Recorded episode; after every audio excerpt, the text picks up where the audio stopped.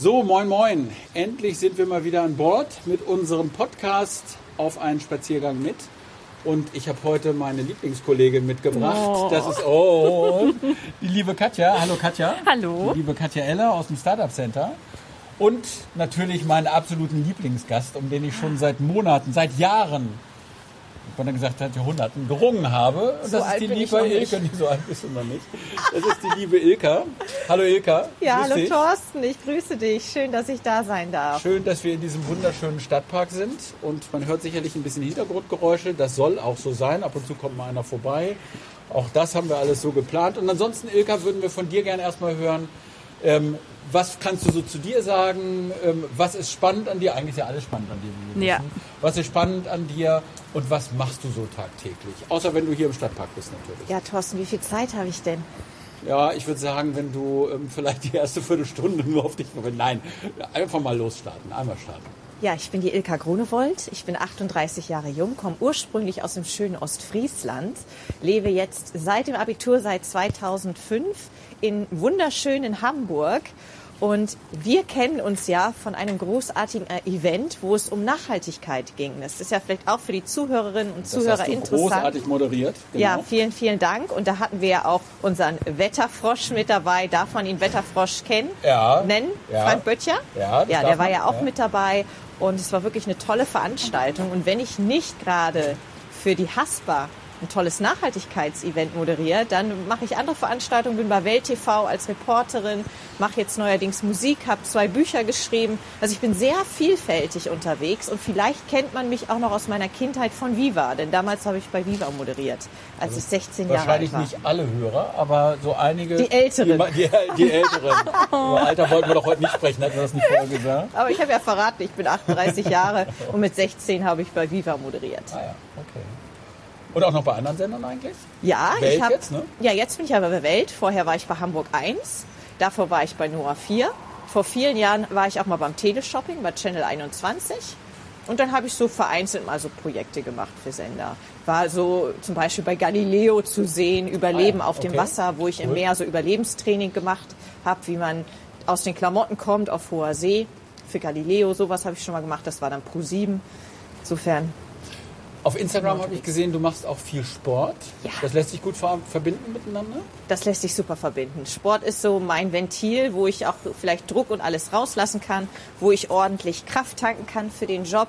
Und ich mache ja Ironman, das ist ja so das ganz Verrückte, wo man dann auch wirklich sehr viel Das Energie ist für die braucht. ganz harten, ne? Ja, das ist dann, sage ich mal, auch sehr zeitintensiv. Ne? Ja. Also da brauchst du halt schon so 16 Stunden die Woche, die du investieren musst fürs Schwimmen, fürs Radfahren und fürs Laufen. Und das ist so das, wo ich sage, das ist mein größtes Hobby. Ich tanze auch sehr gerne. Das kommt bei Instagram vielleicht Ja. nicht ganz so gut rüber. Aber ich bin leidenschaftliche Tänzerin. Mit wem tanzt du? Mit deinem Mann? Alleine. Alleine? Das heißt, ich Okay. tanze in einer ja, Formation, könnte man sagen, wobei das keine feste Formation ist. Wir stehen halt alle in, in Reihe und Glied da und tanzen eine Choreografie. Das heißt, wir sind nicht als Duett unterwegs und tanzen Standard, sondern tanzen ganz modern, Jazz, Hip-Hop. Ja. Sehr cool. ja. Und somit bin ich sportlich ausgelastet. So viel kann man schon mal sagen. Also im Grunde genommen sieben Tage die Woche entweder Sport, Moderation oder ähm, gibt es noch irgendwas, was du sonst noch machst? Tanzen? Ja, ich liebe Musicals. Ich gehe total gerne in Musicals. Ich war letztens beim Tanz der Vampire. Also ich liebe einfach die Darstellung von Kunst auf der Bühne, also auch Konzerte, Theater, Harry Potter Theaterstück und ähnliches. Also das ist auch noch eine Leidenschaft von mir. Das ist ja, äh, also Katja und ich haben uns ja irgendwie mal diesen Bankerberuf ausgesucht. Also ich wollte eigentlich Diakon werden, aber das ist nochmal eine andere Geschichte. Und dann bin ich Banker geworden. Dein Job, sucht man sich den aus und dann wird man Moderatorin oder kommt man dazu wie die Jungfrau zum Kind, sagt man doch? Ja, da gibt's ganz unterschiedliche Wege. Ich glaube, ich war schon immer eine Rampensau.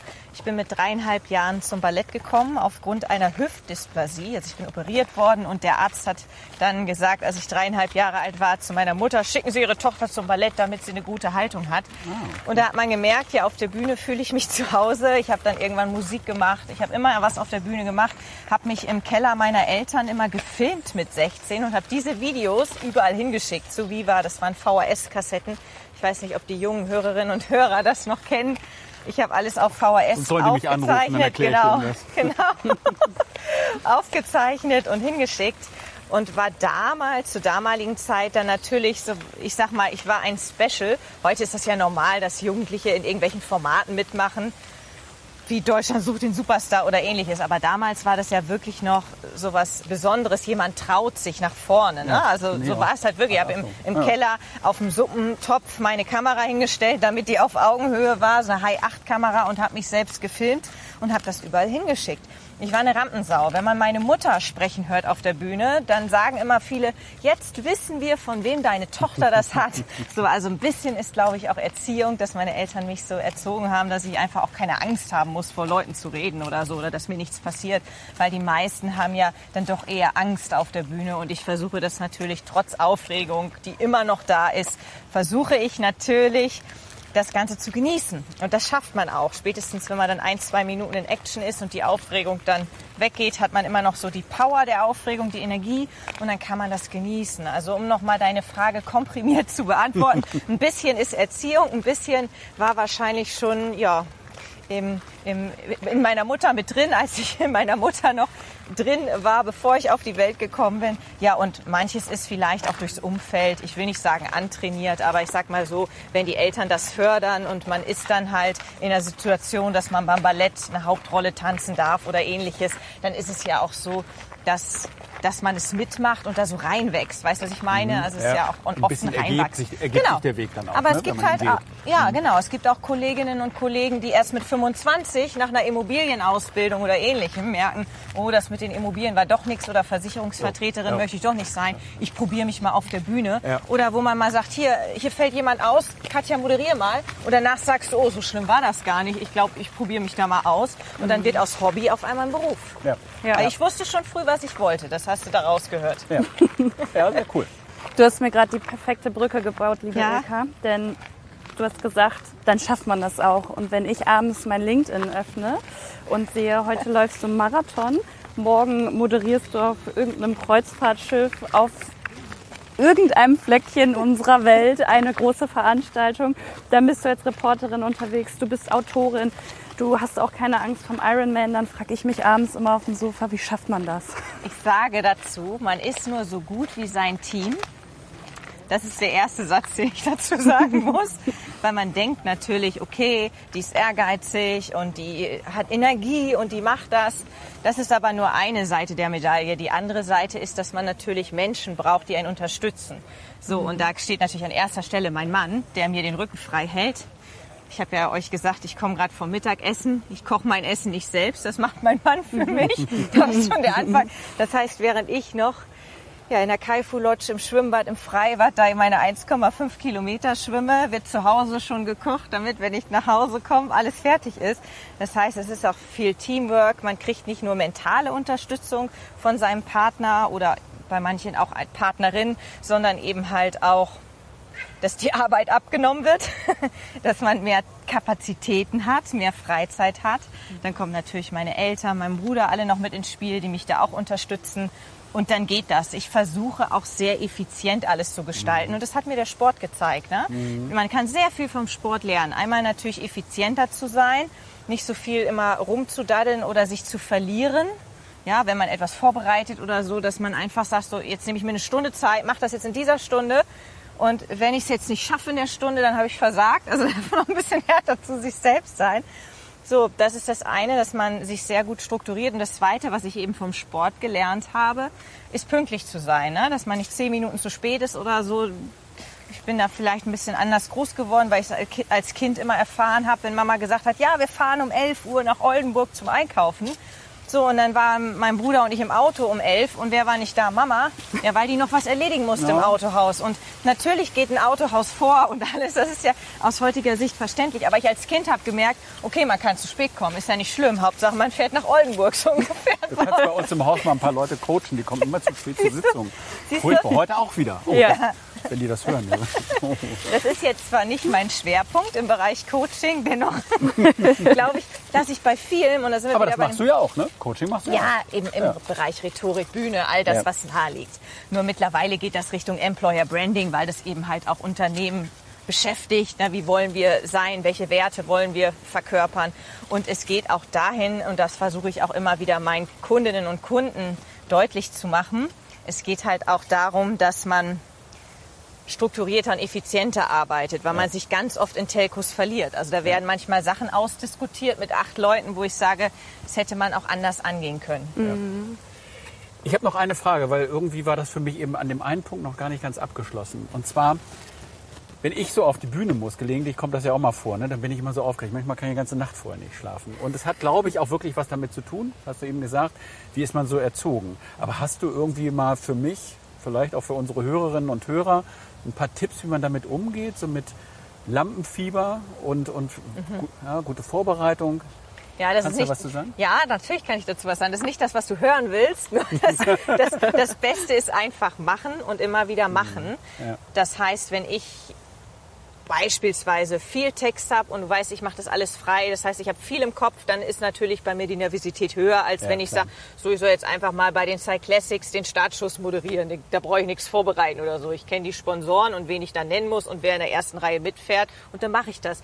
Aber wenn es sehr viel Input ist oder vielleicht auch eine Materie wie Quantenphysik, wo man sagt, das ist jetzt nicht mein Daily Business, mit Quantenphysik mich auszukennen, dann zählt wirklich machen, machen, machen und sich in dem Moment dann immer wieder dran erinnern, wo dieser Punkt ist, wo man sagt, oh, das ist jetzt echt viel, hoffentlich geht da alles gut und hoffentlich halte ich den roten Faden inhaltlich, damit die Gäste auch verstehen, was ich transportieren will. Dann hilft es, wirklich sich daran zu erinnern, ey, es ist immer gut gegangen. Ja. Weil Okay. es ist halt so, wenn man Guter frei Punkt. moderiert, wenn man frei moderiert, wird ja der Text immer wieder minimal neu erfunden. Mhm. Sonst wäre es ja auswendig gelernt, ist ja klar. Das heißt, man hat seine Bullet Points und da auch wieder übt das vorher. Meinetwegen auf der Toilette, es muss ja nicht vor anderen sein Ja, oder im Auto, dass man sich immer wieder selber laut sogar das erzählt. Ja. Und wenn es nur so eine Begrüßung ist, ja, auch die hat ja ein, eine wichtige Bedeutung beim Event, Gut. dass man sagt, so, ich freue mich, dass die alle da sind, dass man nicht nur sagt, ah, ich muss den und den begrüßen und den und den, sondern wirklich mal komplett das immer wieder durchspielt. Und dann merkt man, okay, ich weiß, was ich sagen will, der Körper weiß das. Und wenn ich es laut ausspreche, dann nehme ich es ja au- auditiv nochmal Ja, übers Ohr ja, auf, ja. psychologisch.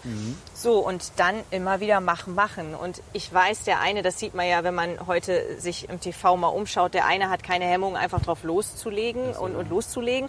Und der andere, der sagt, äh, ich halte mich mal lieber zurück oder hat da so eine kleine Barriere. Und das ist ja auch gut so, dass wir nicht alle gleich sind. Und manchmal ist es auch besser, ein bisschen bescheidener und ängstlicher zu sein. Das heißt ja nicht, dass man nicht doch vielleicht noch mehr Stärke in sich trägt. Man es nur nicht so nach außen zeigt. Ja, das hast du schön, das hast du schön Ja. gesagt. Ähm, wenn ich mir die Internetseite angucke, die kann ich jedem hier auch mal empfehlen, also deine Homepage, so ist es richtig, Mhm. dann sind es ja auch viele inhaltliche Themen, mit denen du dich zumindest auskennen musst den Grundzügen nach. Wir haben zum Thema Nachhaltigkeit zusammengearbeitet. Es sind aber auch noch viele andere Themen, auch, auch wirtschaftliche Themen. Ähm, da hast du dann so die Grundzüge dann sozusagen ähm, für dich drauf, ne? So kann man das Ja, sagen. Ne? es gibt sicherlich Dinge, zum Beispiel mein Privatleben ist ja auch mit sehr viel Sport gefüllt, wo Ja. man dann sagen kann, da hat sie jetzt ein bisschen mehr Expertise als jemand, der sich da mal einen Tag reinliest, also gerade was so Ironman angeht oder Marathonsport. Da kenne ich ja auch die ganzen Vereine. Jetzt in Hamburg, wenn ich jetzt hier beim Haspa-Marathon bin, Ja, da habe ich dann gleich natürlich auch mehr Wissen als jemand, der aus Frankfurt eingeflogen wird und soll die Pressekonferenz moderieren. So. Und, und auch wer Staatsrat ist und Sportsrat, Christoph Holstein, man kennt die halt in Hamburg. Ich bin mit dem per Du. So, das heißt, da bin ich sowieso drin. Dann gibt es Themen, da arbeitet man sich rein. Und dann gibt es Themen, und du hast es gerade eben angesprochen, es war ja auch bei unserem Event Ja. das Thema Nachhaltigkeit, das betrifft alle Branchen. Das heißt, man ist irgendwann schon fast Experte, Ja. weil dann ist man einmal beim Automobilhersteller, er sagt, wir müssen Thema Elektromobilität und wir müssen das. Und dann hat man den nächsten Kunden, ja, wir haben hier das Thema Nachhaltigkeit in der Immobilienbranche. ESG, was, was können wir dazu machen und wie wollen wir das machen und so. Ich habe halt überall dieses Thema Nachhaltigkeit mit auf der Agenda stehen. Nicht nur jetzt im Finanzsektor, wenn es ums nachhaltige Investieren ging. Bei uns war ja auch nicht das Thema nachhaltige Investments das Absolut. Thema, sondern eben halt, wie kann man grundsätzlich sich als Unternehmen nachhaltig darstellen. Und das betrifft uns alle. Es Ja. betrifft uns im Privatleben, im beruflichen Kontext. Und das ist das Schöne. Und da gibt es jetzt noch weitere Themen. Ich weiß nicht, wie sehr ihr im Thema Metaverse drin seid. Die Versicherungsbranche springt da auch mit auf dieses Pferd und setzt sich mit dem Metaverse auseinander. Und das kann eben halt auch nur die Zukunft sein, wenn alle mitmachen. Das heißt nicht die Hersteller der Brillen neue Brillen auf den Markt bringen, sondern es müssen Unternehmen, Entwickler alle mitspielen, dann ist das vielleicht auch eine Zukunft. Also bei Und uns ist es ne? übrigens, wollte ich noch kurz sagen, Ja. Nachhaltigkeit, Metaverse, vor allem das Thema KI ist im Moment etwas, was Genau. unsere Kunden und damit auch uns beschäftigt. Ist ja dicht beisammen. Ja, Metaverse und KI. ja, wobei äh, KI ist ja, also Metaverse ist ja, ist ja wirklich nochmal, ich sag mal so eine Sparte für sich. KI ist ja auch was, was uns, also grundsätzlich, da stimme ich dir zu, weil du sagst, es ist ähnlich. KI und Metaverse kann uns maßgeblich supporten in Zukunft. Und KI glaube ich noch mehr. Also ich glaube, KI hat noch viel mehr Wert, auch gerade in der Medizin, um eben weiter als der Mensch zu sein und auch neue medizinische Dinge zu konzipieren, zu entwickeln, auf den Markt zu bringen. So, aber auch das Metaverse ist halt nicht, nicht unter den Tisch zu kehren. Und ich glaube, da gibt es viele Potenziale. Und dadurch, dass es eben in vielen Branchen diese Themen gibt, wird man dann zum Experten oder zur Expertin. Ich würde gerne noch mal den Schwenk von der Ilka auf der Bühne zur privaten Ilka machen. Wenn du morgens wach wirst und nach so einem Pensum, du hast eben erzählt, als wir uns gesehen haben, morgen Nürnberg, danach geht's nach Berlin. Berlin, zum Marathon. Das ist dann aber eher Genau. fast privat. Ja, guck, dann äh, ist das die Überleitung. Dann wirst du ja bestimmt auch mal den Morgen haben, wo du auf der Bettkante sitzt und dir denkst, boah, warum mache ich das eigentlich? Was sind so deine Antworten, deine Antreiber, so ein Pensum wieder und wieder abzureißen? Warum mache ich das? Eigentlich diese Frage gibt's nicht. Ja, es gibt dieses morgens, oh, ich drehe mich noch mal eine Stunde um. Ich glaube, das kennen wir alle. Gut, dass ich selbstständig bin. Ganz oft kann ich das auch. ich kann ja länger aufbleiben. Das ist das Gute bei der Selbstständigkeit. Ja. Dann schaffe ich trotzdem so viel am Tag. Ich fange halt nur eine Stunde später an Ja. und arbeite dann ein wenig länger, sodass wir auf die gleiche Summe hinauskommen. Ja, was ist mein Antrieb? Wir leben nur einmal. Wir müssen das Leben genießen. Und ich finde, man sieht immer, wie kurz das Leben sein kann, wenn jemand im Umfeld oder auch aus den Medien auf einmal von uns geht mit 50 oder 45 und man denkt viel zu früh.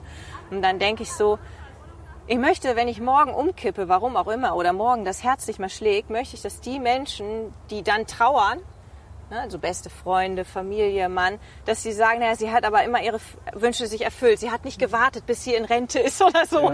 Deswegen gehe ich Jakobswege, deswegen gehe ich mit dem Rucksack, auch wenn mein Mann dann arbeiten muss und nicht mit kann, dann irgendwie quer durch Südamerika, will ich nach Hause kommen und jeder sagt, toll, dass du es machst, ich will das auch so gern machen, aber ich kann ja nicht oder erst, wenn ich in Rente bin. Ich mache das einfach dann jetzt. Also wenn ich jetzt den Impuls habe, dann mache ich es jetzt. Ich weiß, es ist ein Luxus, Sache, das kann nicht jeder. Es geht halt als Selbstständiger, dass ich mich mal ein, zwei Monate rausnehme. Ist mir schon klar, dass man das in, nicht in jedem Angestelltenverhältnis machen kann. Und das weiß ich auch sehr zu schätzen. Jedenfalls, das ist so mein Antrieb. Und ich muss auch sagen, ich kann auch nichts machen. Es gibt ja Menschen, die sagen, nichts machen kann ich nicht oder daran gehe ich Mhm. Das hätte ich psychisch jetzt fast kaputt. nicht gedacht. nee, Okay, das, das geht, geht, ja? tatsächlich. Okay. Also chillen, ich nenne es dann Ja, chillen. so. ja, ja. Ich glaube, in meinem Alter nennt man das chillen. Wahrscheinlich hat die Jugend heute schon wieder cringe oder irgendwelche anderen Namen dafür für chillen. Bei mir heißt es chillen. Das kann ich sehr, sehr gut. Und das Einzige, was mich dann nicht so, ich sag mal, glücklich oder motiviert macht, sind eher äußere Faktoren. Also zum Okay. Beispiel, wenn du, wenn du beim Projekt, ich nehme mal ein Beispiel, ich hatte letztens für, einen, für ein Event drei Telcos vorher. Und ich wollte die dritte eigentlich gar nicht mehr machen, weil ich dachte, nachher kriege ich den Job nicht und habe dreimal eine Stunde investiert. Das kam aus der Situation heraus, dass immer verschiedene Personen waren. Der eine war im Urlaub, wollte noch im Urlaub mit mir telefonieren. Und dann habe ich mich mit Kolleginnen, mit denen ich ein enges Netzwerk pflege, also gerade Frauen, deshalb Kolleginnen, also nicht Kollegen und Kolleginnen, sondern Kolleginnen, ausgetauscht und alle dann Ilka, weil die dich wollen, deswegen machen die das Ganze. Und ich dann, na gut, na gut. Ich also immer um 8.30 Uhr morgens Telcos angesetzt, dritte Telco und dann kam, ja, wir sagen dir bis Freitag Bescheid und dann kam bis Freitag nicht Bescheid. Und sowas finde ich immer nicht so wertschätzend. Du gibst da Energie rein. So, nächste Woche kam dann die Absage und danach habe ich dann gesagt, dass ich einfach nur noch mal ein Feedback wollte, weil die Telcos waren ja alle gut, sonst hätten sie auch nicht gesagt, wir geben dir bis Freitag Bescheid, die mussten nämlich noch mit, mit dem Ministerium oder sonst wen noch mal in Rücksprache gehen, das ist ja auch alles in Ordnung. Nur danach hat man sich so mundtot gestellt. Ja. Und sowas triggert mich immer so ein bisschen, dass ich das nicht in Ordnung finde. Ich finde es in Ordnung, dass man sich gegen mich entscheidet oder das intern löst. Es ist ja alles menschlich und in Ordnung. Und dass man mal zwei Telcos zu viel macht, verstehe ich auch. Aber dann ist immer die Frage, wie ist der Umgang? Wie transportiert man das? Und das ist das, was das Einzige, was mich am Tag nervt. Ansonsten bin ich immer motiviert und gut drauf. Ja. Ja. Auch wenn es beim Sport nicht so läuft. Ich habe auch so Tage, wo ich sportlich nicht so das erreiche, was ich will oder ne? Und das, dann, dann, das nehme ich in Kauf, weil ich weiß, es gibt wieder bessere Tage, bessere Zeiten. Das ist alles in Ordnung. Ich hatte mir vorher noch das Stichwort Work-Life-Balance Ja. Mhm. aufgeschrieben und so ein Stück weit hast du das ja schon erzählt. Aber ähm, gibt es das für dich? Oder ich sage ja immer, Work-Life-Balance ist auch ein bisschen gefährlich, weil das polarisiert ja. Es gibt Work und Life. Mhm. Ja. Ich versuche mein Leben so zu gestalten, dass es irgendwie alles stimmig ist. Ja. Gibt ja ganz unterschiedliche Meinungen dazu. Wie würdest du das für dich definieren? Oder was sagst du dazu? Also bei deinem. Sportpensum wäre das für mich Stress, aber das ist noch eine andere Sache. Ja, du hast gerade ganz schön gesagt, dass das Wort Work-Life-Balance auch gefährlich sein Finde kann. Ja? ja. Ich mag das Wort gar nicht, weil es eben halt ja so eine Trennung suggeriert, dass du Ja. Work hast und Life hast. Und das ist bei mir super schwierig. Mhm. Ja, weil ich manchmal wirklich sage, so sechs Stunden fahre ich jetzt mal nach Glückstadt oder so mit meinem Mann. So, und danach arbeite ich dann aber noch vier Stunden, dann wären da doch acht Stunden raus, weil ich mich da irgendwie verliere am Rechner oder Ja. so. Und das ist überhaupt kein Problem. Deshalb, also ich mag den Begriff nicht so gerne. Ich finde es aber auch nicht gut, dass man jetzt immer im Urlaub von Workation spricht. Früher hat man auch mal E-Mails parallel bearbeitet, hat das aber nicht als Arbeit so Workation verkauft. Es gibt immer für alles so Hipster-Wörter Ah, und ich weiß immer nicht, ob das wirklich so so sinnvoll ist. Ich hinterfrage das immer, weil alle Selbstständigen, die ich kenne, wenn die zwei Wochen wegfahren, die sagen nicht, ich gucke zwei Wochen nicht in die E-Mails. Die gucken immer zwischendurch rein. Das haben sie aber auch vor zehn Jahren gemacht. Nur da hat man das nicht Workation oder so genannt. Ja, das hat man einfach gemacht. So und, und hat dann auch nur das Nötigste bearbeitet. Das mache ich ja auch so. Ist ja nicht so, dass ich dann, wenn ich auf dem Schiff, du hast es ja angesprochen, Katja, auf dem Schiff arbeite, ist es fast wie Urlaub. So, da habe ich maximal eine Stunde am Tag Internet. Da bearbeite ich nur das Nötigste und alles andere wird dann, wenn ich zu Hause bin, bearbeitet. Also das. Ne? Also es ist super schwer, deine Frage mit Work-Life-Balance zu beantworten. Ich nehme die Freiräume, die ich brauche. Beim Ironman habe ich das zum Beispiel so gemacht, ich habe Telcos immer nur bis 12 gemacht, weil ich nicht wusste, wie das Wetter wird. Und Radfahren und Schwimmen war ich Ja. immer minimal wetterabhängig. Beim Laufen nicht. Ich kann bei Hage, bei allen möglichen Wetterlagen hier laufen um die Alster, das ist kein Problem. Aber Rad ist mir zu gefährlich bei schlechtem Wetter und ich möchte mir da auch keine Erkältung holen. Auf dem Rad holst du dir auch schnell mal was weg. Also klar, Erkältung zählen auch noch Viren mit dazu und so, aber trotzdem, du bist halt anfälliger, ne? wenn du dann beim Wind und so da am Deich lang fährst. Und schwimmen bin ich dann vielleicht auch so ein bisschen mimosig, dass ich sage, wenn es so kalt ist, habe ich auch nicht so Motivation im, draußen im, im ja, beheizten Bad, aber bin ich nicht so motiviert, wie wenn die Sonne scheint. Ich denke, ihr Also- habt immer Neoprenanzüge an. äh, nee, das haben wir ja, nur eine ja, Alster, ne? nur Okay. Alster. Jedenfalls habe ich mich das dann habe ich mich so strukturiert, dass ich einfach zwischen 8 und 12 Ja. an Kunden Telcos gebe und danach gehört der Tag mir. Ob ich dann 10 Stunden im Videoschnitt sitze oder an der Homepage bastel oder was, das ist dann egal, ist einfach meine Zeit oder ob ich Moderationen vorbereite. Und das hat dazu geführt, dass ich das weiter beibehalten habe. Also du kriegst in der Regel nicht nach 12 Uhr eine Telco bei mir. Mhm. Ich biete meistens 8 Uhr an. Das ist nicht so gern gemocht, weil die meisten um 9 Uhr anfangen. So können wir nicht auch später. Da stehe ich eigentlich auch gerade auf. Ja, siehst du, siehst du. Und es hat sich so eingependelt, dass die meisten d'accord gehen mit halb neun. Heute Ja, Morgen war es auch halb halb neun. Halb neun ist für die meisten in Ordnung. So, und dann bin ich dann aus dem ersten Call um neun oder halb zehn schon mal raus. Und so ist es für mich dann effizient. Ne? Ich habe ja gesagt, wichtig ist auch das Thema Effizienz. Wie kannst du den Tag strukturieren? Und dann hat man tatsächlich sehr viel Zeit. Ne?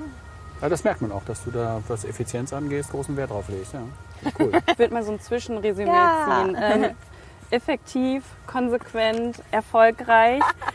Sie ist auch noch sympathisch. Ja. Und ja. das, Mega sympathisch. was gerade, das können alle hören, was sie aber nicht äh, sehen können. Sie sieht auch noch gut aus. Ähm, Homepage. Neid. Nein, Thema du Neid. Auch, du siehst Nein. auch gut aus, Katja. Nee, äh, ganz im Ernst, so diese Social Media Welt und so. Heute kann ja auch irgendwie mal so ein bisschen grausam werden. Ja. Mhm. Du stehst in der Öffentlichkeit, du hast viele, die jeden Tag drauf schauen, was machst du und so. Spürst du Neid von draußen? Wenn ja, wie kannst du, wie gehst du damit um? Hast Mhm. du Tipps? Neid habe ich schon in der Schulzeit erfahren, auf dem Schulhof. Ja, das ist aber ganz normal. Auf dem Land zumindest. Ich weiß nicht, wie das in der Großstadt ist. Es war ja auch in den 90ern und Anfang 2000 war das natürlich auch noch eine andere Zeit. Ne? Auf dem Gymnasium ist anders, als es da heute abgeht. Hier gibt's ja dann auch die, die Schulen, wo dann auch alle drei Formate, Realschule, Hauptschule zusammen in diese wie nennt sich das, Stadtteilschulen oder wie das hier in Hamburg heißt. Integrierte Genau, bei Schulen uns oder gab's so, ja? Gymnasium, alles so getrennt Ja. und dann gab's noch die Fachhochschule, wo du dann dein Fachabitur machen kannst und so, also verschiedene Konzepte. Und ich war auf einem ganz normalen Gymnasium und da habe ich schon ab der siebten, achten Klasse Neid erfahren. Aber das fängt an, wenn deine Eltern dir teure Klamotten kaufen. Dann warst du damals das Markenschwein. Es war einfach so. Ja. ja, die hat teure Klamotten, ja, die Eltern können ja auch alles kaufen. So, dann ist der, der erste Faktor Neid, Kleidung, ne, so.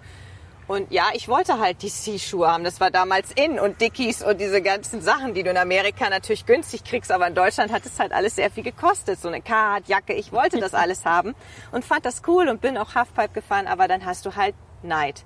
So, und das zieht sich dann halt durch. Dann bist du irgendwann bei Viva zu sehen und die einen sagen, cool, hätte ich dir gar nicht zugetraut. Und die anderen sagen, hm, finde ich scheiße. Und dann kommt auch irgendwie Neid durch. Das gleiche gilt, oder damals war es so, wenn du gute Noten hast. Bei uns gab es nicht diese Einser-Abitur. Das Problem hatte ich nie übrigens. Ja, hatte ich später auch nicht, als ich dann schlechter wurde. Aber ich weiß halt, jetzt ist es ja normal, dass ein Kind 1-0 Abi hat. So, und bei uns gab es bei 120 Abiturientinnen und Abiturienten gab es irgendwie drei Einserschnitte. Ja. So, ich hatte im Abi einen Zweierschnitt, aber ich hatte halt davor, 10., 9. Klasse, immer 1,2, 1,3, 1,0 oder so. Das ist halt auch Neid dann, ne? So. Und du hast aber ja immer diese, diese Peer Groups und, und unterschiedliche Gruppen. Das heißt, du bist in deiner Gruppe und du bist ja nicht, du stehst ja nicht alleine auf dem Schulhof. Du hast halt deine fünf Leute, aber du hast andere fünf, die dich blöd angucken, so. Und da habe ich das das erste Mal erfahren, so. Und das zieht sich natürlich durchs Leben. Ich muss aber sagen, dass Social Media Neid überhaupt kein Problem ist. Also im Gegenteil, ich würde sagen, dass ich mehr Lob und mehr Anerkennung sowohl schön. von Frauen als auch von Männern bei Instagram und überall kriege als ohne Social Media. Okay. Ja, also das auf jeden Fall. Und da auch nicht blöde Kommentare, wenn man mal nicht gut aussieht oder wenn man bearbeitet aussieht oder was weiß ich. Also gar nicht. Ne? So, es ist wirklich alles sehr positiv. Das Einzige, wo ich mich jetzt komplett raushalte, was so ein bisschen schade ist, man darf auf vielen Plattformen nicht mehr seine Meinung so richtig sagen. Ja. Und dadurch, dass ich auch noch beim Nachrichtenfernsehen bin, bin ich da unter einer besonderen Beobachtung. Du musst ja neutral sein. Und das ist schade. Also gerade politische Themen poste ich gar nicht mehr, weil es bringt nichts. Bei Facebook, jetzt typische Plattform ist da Facebook, weil da auch Ältere sind. Bei Instagram ist es ein bisschen jünger, die interessiert das jetzt nicht. Aber wenn ich dann mal eine politische Sache bei Facebook habe, dann kommen sofort unterschiedliche Lager, die sich angreifen. Ich kann da nur von außen mitlesen, also die greifen nicht mich an, sondern die greifen sich gegenseitig an. Schaukeln sich hoch. Ja, genau. Und ja, du AfD-Wähler, du hast ja keine Ahnung. Und dann kommt der nächste. Wieso? Wieso denkst du nur, weil ich das und das denke, dass ich AfD-Wähler bin? Und, weißt du, und das ist so schlimm und das belastet mich dann ja auch. Also es geht ja an keinem vorbei. Liebe Ilka, wir kommen schon langsam zum Podcast-Ende, aber nicht ohne Blick in die Zukunft. Worauf können wir uns freuen?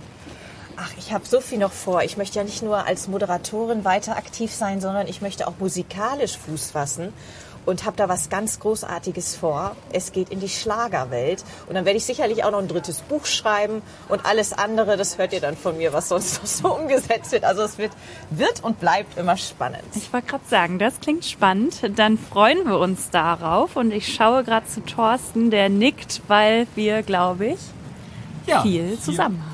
Genau, und hiermit glaube ich dann langsam zum Schluss kommen. Liebe Helene Gronewold oder Ilka Fischer, ähm, nein, wir wünschen dir auch bei dem Projekt alles, alles Gute, viel Erfolg. Wir werden das dann kräftig klicken, wenn es soweit ist. Ich sage euch beiden nochmal vielen, vielen Dank. Es hat mega viel Spaß gemacht. Und an euch, liebe Hörer, eine wundervolle, einen wundervollen Herbst, eine wundervolle Jahresendzeit. Und ähm, wir werden jetzt noch einiges an Podcasts produzieren und nachliefern und mal wieder in einen vernünftigen Rhythmus kommen. Und ja, euch eine gute Zeit und bis bald. Ciao. Vielen Dank. Ciao, Tschüss. vielen Dank fürs Zuhören.